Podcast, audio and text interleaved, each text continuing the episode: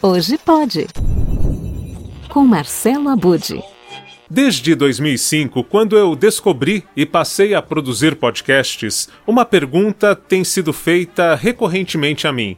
Mas afinal, podcast é rádio? Bom, a resposta a esta pergunta eu já trouxe há 10 anos neste livro, o livro que celebrou os 90 anos da história do rádio no Brasil, escrito pela professora e radialista Magali Prado e com dezenas, talvez centenas de colaboradores, entre eles eu estou nesse time, em dois capítulos. Um capítulo sobre o Walter Silva, o pica-pau, né, do picape do pica-pau, e o outro justamente sobre podcast, em que eu assino ali no título: podcast é rádio e livre. Além disso, naquela mesma época, em 2012, quando o livro foi lançado, eu fiquei. É, tive a honra, aliás, de produzir uma série de 10 episódios em podcast para contar a história do rádio para o site do livro História do Rádio no Brasil. Como as coisas já convergiam, né? Todas as mídias é, convergiam e se conversavam já há 10 anos. Bom, é, mas voltando ao paralelo entre rádio e podcast,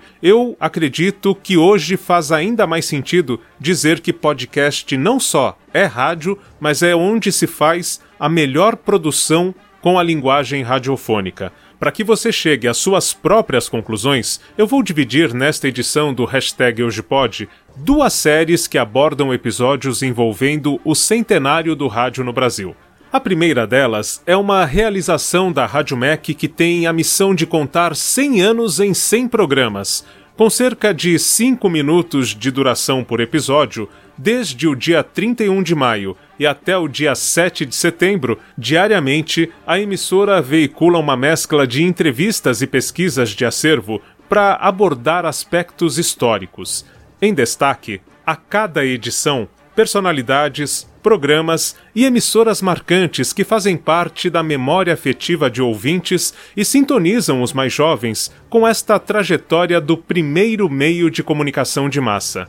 E os episódios, além de estarem diariamente na Rádio MEC, são veiculados também em outras da Rede Nacional de Comunicação Pública. E eles estão ainda em formato de podcast, isso no site da Agência Brasil.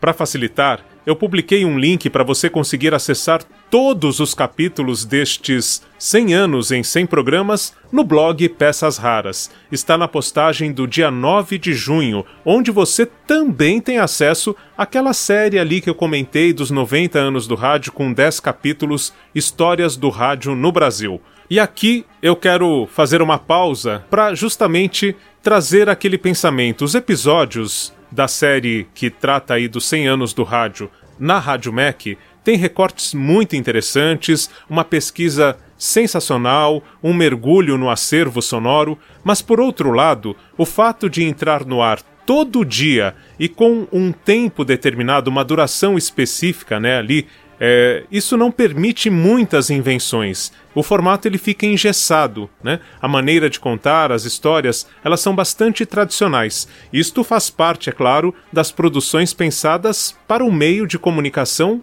tradicional, como o rádio ou a televisão também, né? Que estão inclusive presos a uma grade. Qual grade? Ainda hoje existe a grade de programação, aquela grade que determina os horários em que aquele conteúdo vai ser veiculado e o público vai ter acesso. Então isso acaba criando um, um certo limite à produção radiofônica, apesar de todo o encanto e de nos transportar para outros tempos, que é a magia da justamente função de nos fazer imaginar. A outra dica é justamente uma que faz com que eu endosse o que disse antes, ou seja, que o podcast é rádio na linguagem, mas tem uma liberdade sem limite. Eu estou falando do podcast Rio Memórias, que também celebra o centenário do rádio em alguns dos episódios desta segunda temporada. Antes de revelar quais são esses episódios, você vai ouvir o coordenador, roteirista e responsável por algumas locuções adicionais no Rio Memórias, o jornalista Rodrigo Alves.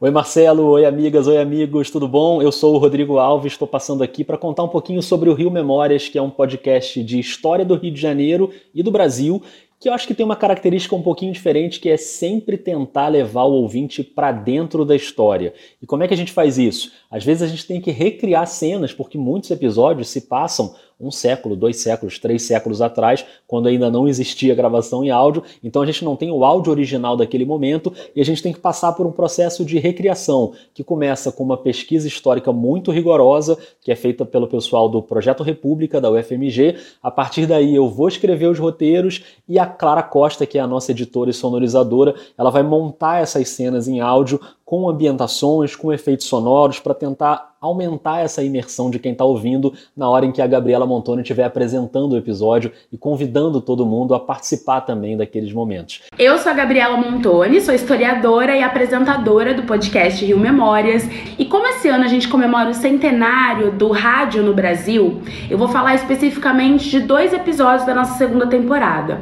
Um é o Morro do Castelo, onde a gente faz uma viagem no tempo para esse símbolo de ocupação do Rio de Janeiro e que foi demolido definitivamente no início dos anos 1920, sob a justificativa, né, de dar espaço para a exposição do centenário da independência, que foi a mesma ocasião em que o rádio foi transmitido, né, pela primeira vez. E o segundo episódio que eu quero destacar é justamente o episódio das rádios que se foram, onde a gente propõe uma viagem no tempo, pelo tempo das radionovelas, das transmissões esportivas, do noticiário, enfim, de emissoras que já não existem mais. Então eu quero convidar todo mundo que acompanha o Hoje Pode a acompanhar também o Rio Memórias, que está disponível em, nas principais plataformas tocadoras de podcast. Um beijão e até mais! No caso do Rio Memórias, o trabalho de uma equipe de cerca de oito pessoas permite que os episódios tenham roteiros criativos e com tempo para nos permitir viajar para cada lugar ou símbolo desaparecido da cidade maravilhosa.